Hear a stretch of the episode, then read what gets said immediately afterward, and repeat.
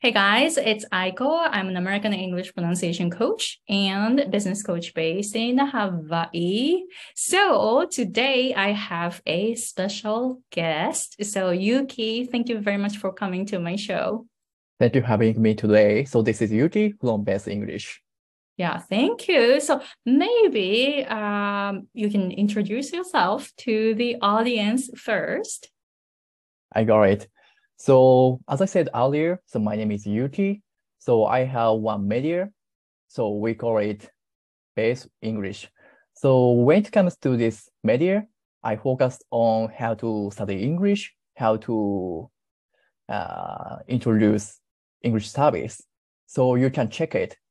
Maybe so I can help you a lot of things. So thank you so much. Okay, awesome, awesome. So I have few questions today. So, あの、ゆうきさん、日本に住んでいらっしゃるということで、さっきちょっと英語の発音、あ英語のその勉強方法とかについて、えー、聞きたいなということをさっきあの言っていたんですけれども、まず最初に、この、このウェブサイト、この Base English というウェブサイトを始める、うん、始めるきっかけってどういう感じだったか教えてもらっていいですか？そうですね。まあ、 Base English 名前にある通りなんですけど、僕が大事にしていることは基本的にベース、基本とか基礎なんですよね。で、それはなんか大学受験の時もそうだったし、TOEIC とか資格試験を受ける時も、まあ、基礎を大事にしてうまくいったっていう経験があったので、まずはあの基礎固めをして、で、英語を楽しむきっかけを作ってほしいという思いから、このメディアの発信活動をスタートしました。で、始めてどれぐらいですかね。昨年の12月から動き出しているので、まあ、半年かないぐらいという今期間になってます。この、あの、まだ半年前に始められたっていうことで、うん、あの、どうですか？その、あの、これから、これからどういう感じにしていこうとか、どういう感じで今進めてらっしゃいますか、うん、そうですね。あの、記事を見ていただくと、英学習、これまで成功された方のインタビューであったりとか、あと私自身が英学習企業で働いていたので、まあ、質の高い情報をお届けできているかなと思ってます。で、おかげさまで SNS だったりとか、いろんなところにタッチポイントを作っていて、皆さんにたくさん見ていただいているメディアに育っているので、何か英語の情報を知るんであれば、あとはクオリティが高い情報を見るんであれば、 Base English だよねって皆さんに思ってもらえるようなメディアにしていきたいと思ってます。すごい。That is so, so good. あの、じゃあ、この今、えー、英語を学ぶんだったら Base English だったよねってこう言ってもらえるようになるっていうその、えー、目標に向けてあの英語学習者の方にどういう情報をこう出してどういうところでヘルプができるようにしていらっしゃるんですか？そうですね。それで言うと英語ができる方法英語学習にとっていい方法っていうのは、3つの因数分解できるかなと思ってます。で、まず第一に、まあ、自分に合った英語学習法を見つけること。で、第二に、習慣化すること。続けることですね。で、単純に勉強法を見つけて習慣化するだけでは少し足りないかなと思っていて、そこに自分の気持ちを乗っけるモチベーションというこう3つ目の要素が掛け合わさることによって、英語学習っていうのは成功するんじゃないかと思っているので、まあ、それぞれのはこのコンテンツに紐づくような情報を発信させていただきたいと思ってます。この自分に合った方法って、あの、どういうふうに探すっていうことをお勧めしてるんですか？はい。こちらに関しても2個あります。まずは、もともと概念にのっとっている Base English という形で、まあ、基礎は非常に大事だと思ってます。で、基礎を得てから応用していくっていう順番になると思うんですけれども、まずこの基礎に関してはしっかりと発信をしていく。ベーシックなやり方を学んでいきましょうという内容を展開しています。で、もう一個に関しては、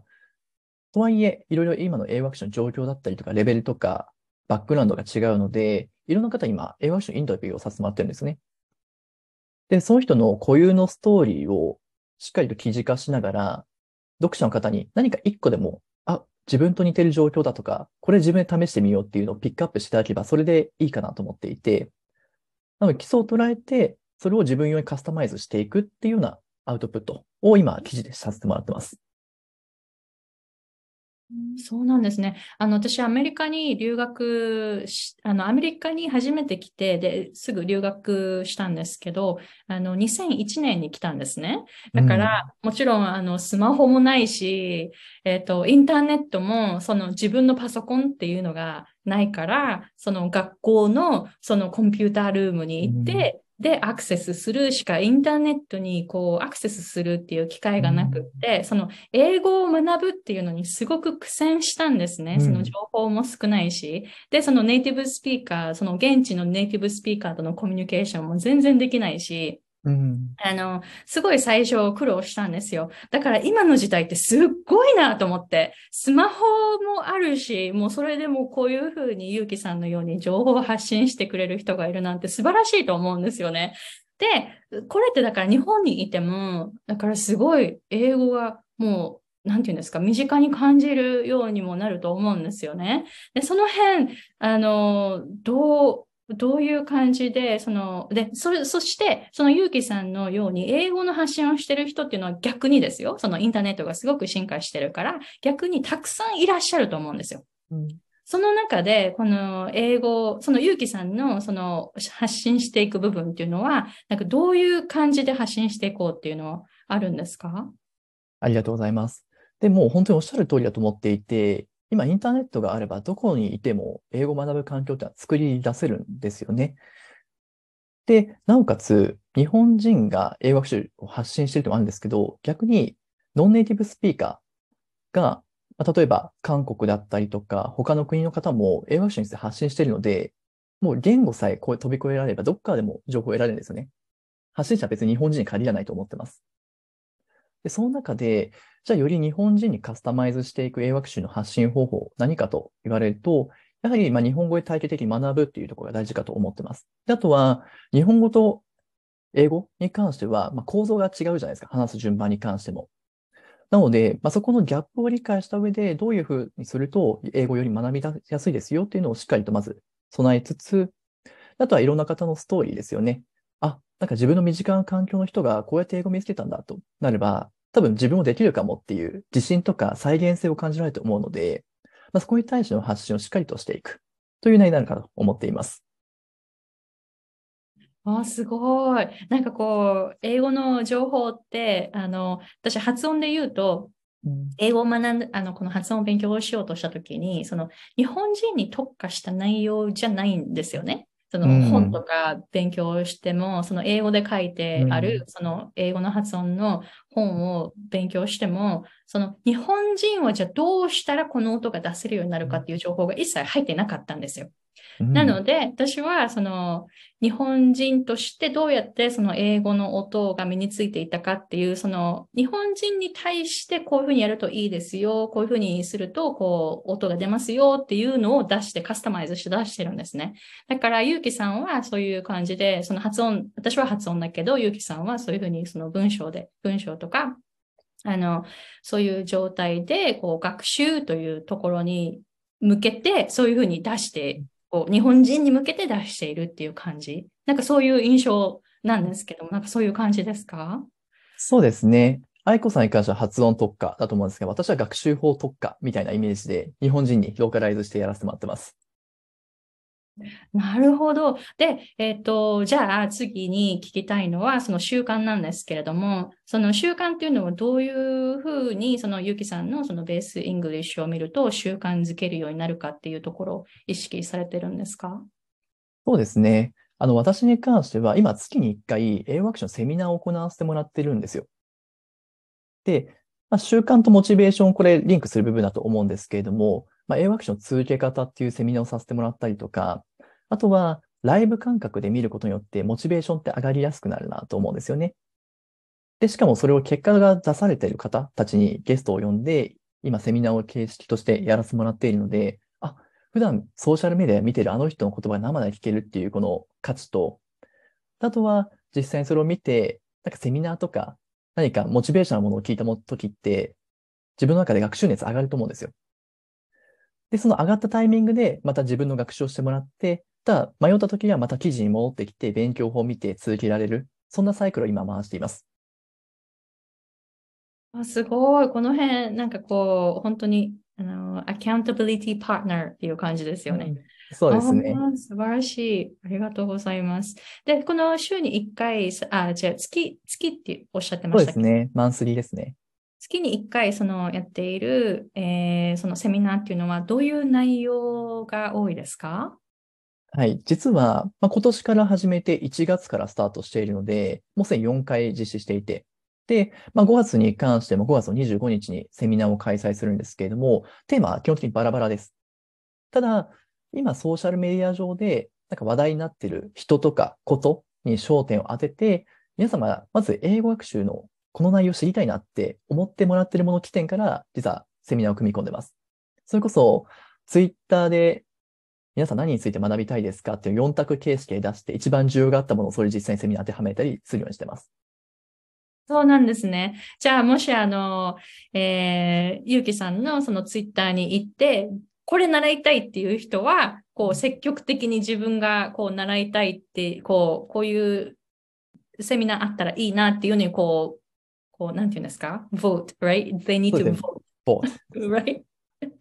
で、なると、今セミナー、一旦ですね、やってきたものでお話しすると、まあ、英語日記の書き方と続け方っていう内容と、あとはオンライン英会話の上手な使い方、で、英語学習の計画の立て方と続け方、であとは話題のチャット GPT を英語学習に使うにはっていう内容と、あと5月にやらせていただくのは、英語で切り開くグローバルキャリアという形で、英語を今回学ぶじゃなくてツールとしてキャリアにどうアプローチしていくのか、みたいな話をさせていただきます。で、この後も実は6月から12月まで何を話そうかというのはテーマは頭の中にもう定まっているので、適切なゲストを呼んで、あの、一緒に勉強していこうかなというところです。あ、なるほど。じゃあ、これを見ている方で興味がある方は、ぜひ、その、ゆうきさんの、えー、ツイッターに行って、自分が習いたいのをこうやって、こう、こう、ちゃんと自分で選択していって、こう、参加型みたいな感じで作り上げていくっていう感じですよね。はい。皆様の声を大事にして、メディアとかセミナーに反映させていただくというスタイルをとってます。ああ、素晴らしい。ありがとうございます。えっと、じゃあ、その次の、あの、ちょっとこう、質問に行きたいんですけれども、じゃあ、ゆうきさんが実際に、その、どうやって英語を勉強したかっていうのを教えてもらってもいいですか？はい。ありがとうございます。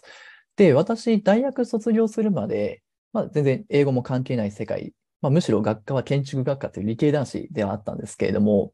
まあ、その後、社会人になって最初化粧品会社の営業マンとして働いていたんですが、まあ、その時にたまたま社会人4年目ぐらいですかね、大学時代の後輩に、あの、先輩で英語ちょっと興味ありますって言われたので、まあ、英語は少し興味あったので、ありますよって回答したら、なんか大勢から友達で遊びに来るんでよかったら一緒に浅草観光しませんかって言われたんですよ。で、その時に遊んでみたんですけど、英語全くわかんなかったんですよね。でも、長い時間、一日過ごしてみると、徐々に何を言ってるのかと何言いたいのかというのが感覚的に分かったんですよ。で、あ、これは面白いと。なんか英語はいつか絶対身につけたいっていう思いをそこから持ち始めたんですね。ただその前に私自身、あの、マーケティングをすごいキャリアとしてやりたかったので、マーケターとして、えー勉強させていただいて29歳までそこにフォーカスしたんです。で、マーケも自分なりの成果が出たので、次は英語を身につけたいよねってなった時に、まあいろんなしがらみとか、あの、もろもろあった部分もあるんですけど、一旦ワーキングホリデービザを使って海外に行ってみようっていうふうにやったんですね。で、そこでオーストラリアのシドニーというところに約半年ほど行って、で、語学学校にも通って、ただお恥ずかしい話、そこで英語力思いっきり伸びたかって言われたら、あまり伸びてなかったと思います。ただ、英語を話して英語で生活するってこんなに素晴らしいことなんだっていう部分の、なんか自分の人生軸みたいなのが定まった気がしたんですよね。で、それをもとに帰国してから英語かけるマーケティングを仕事にしたいと思って、オンライン化サービスに入りました。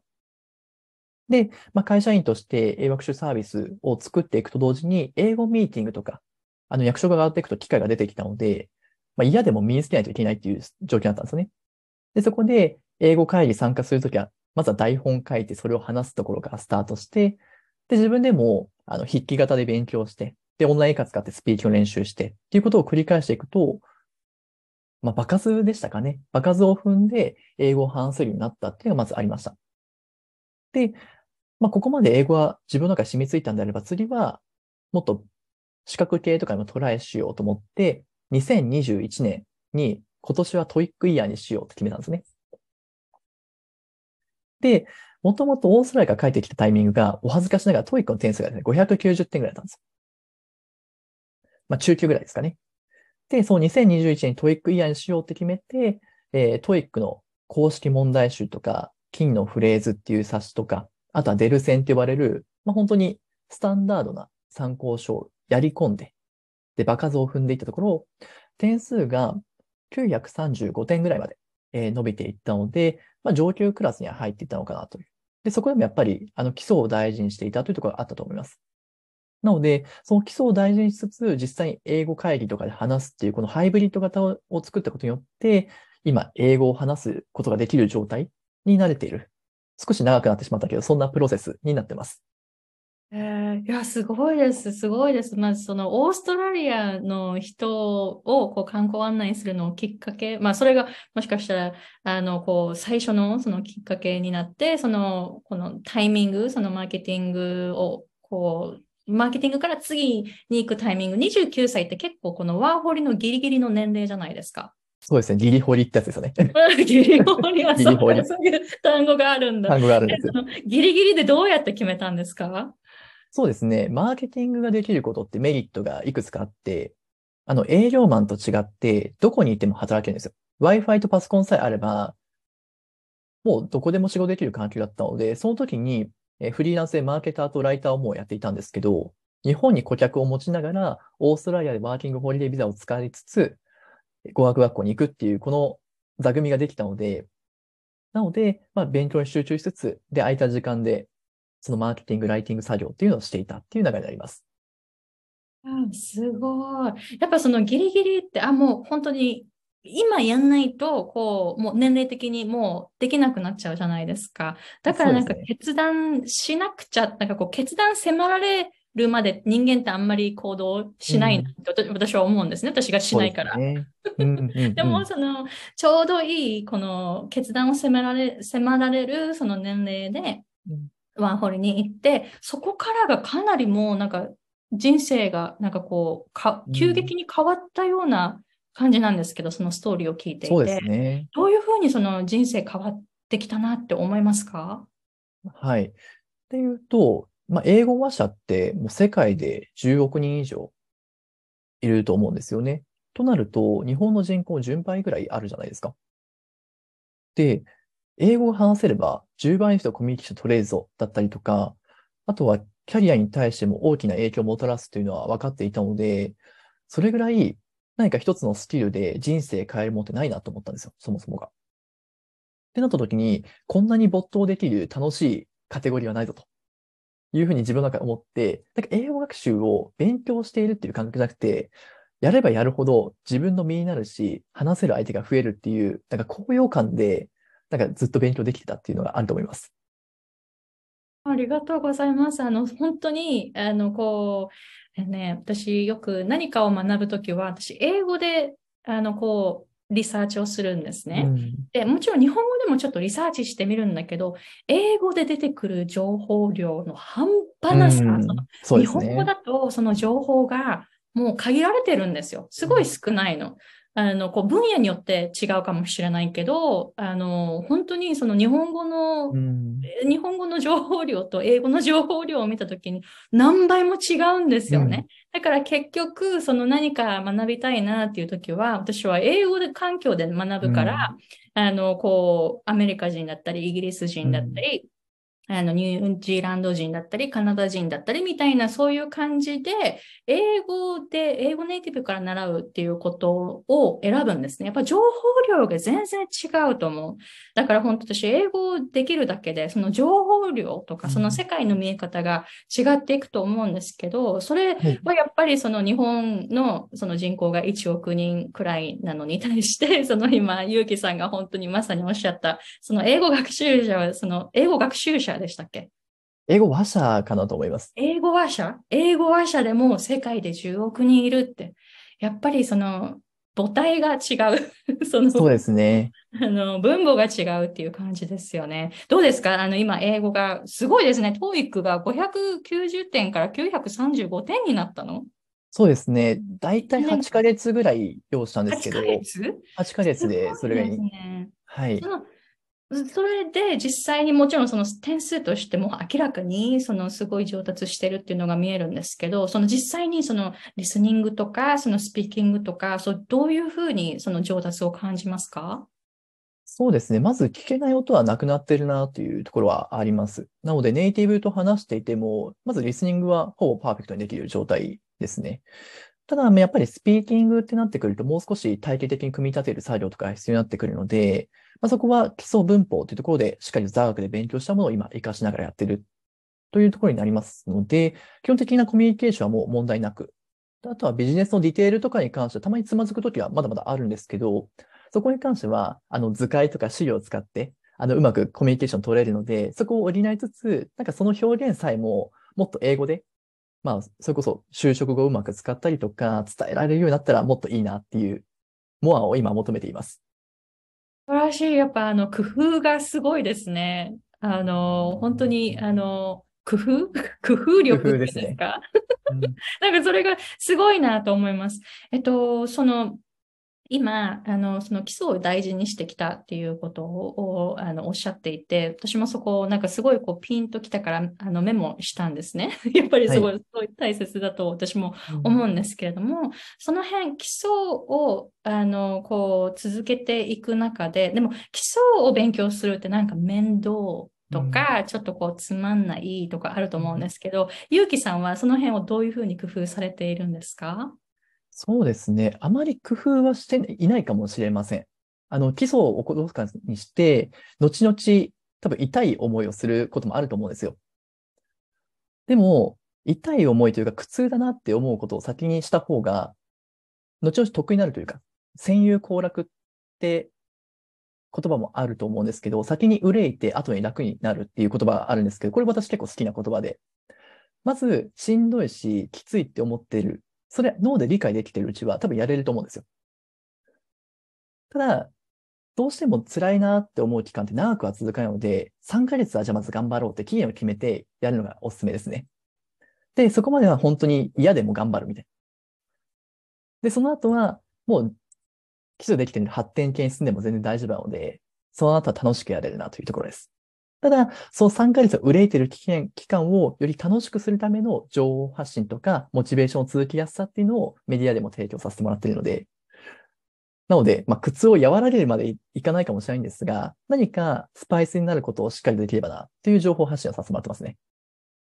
Oh, I really, really love it. 本当に 素晴らしいと思います。本当に。なんか今日ね、あの、ちょっとこう前回そのお話ししたんですけど、はい、今日はこういうところを、あの、すごいこう、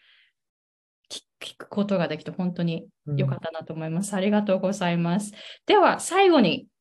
えー、ゆうきさんのそのベースキャンプ、あ、Base English をですね、はい、えー、チェックしたい方は、どこの、えー、ウェブサイトに行ったら、えー、ゆうきさんのウェブサイトが見えますか？見れますか？そうですね。私のツイッターからもリンク貼って飛んでいただくこともできますし、あとはですね、今回概要欄とかにお貼りいただくこととかもできますかね？えっと、概要欄にあのリンクとかを貼ることができるので、えっと、じゃあ、あの、ゆうきさんのツイッターと、えー、ウェブサイトのリンク。ウェブサイトのリンクの2つ、あの、見ていただけるようになれればなと思っております。ありがとうございます。じゃあ、その辺ですね、またこの録画が終わった後に、えー、このリンクとか、えー、あと、プロファイル、うん、えー、写真とかですね、いろいろこう、送っていただけたらなと思います。はい、お願いいたします。はい。ありがとうございます、ゆうきさん。では、このインタビューを終わる前に何かあの見ている方に一言ありますか？そうですね。ウェブサイトを見ていただくと、まず Base English っていうふうにあの書いているんですけれども、まあ、その中にもタイトルがあって、今日も英語を勉強しよう。英語できれば人生が変わるっていうタイトルがあるんですよ。で、これは皆さんへのメッセージでもそうなんですけど、自分自身本当にそうだと思っていて。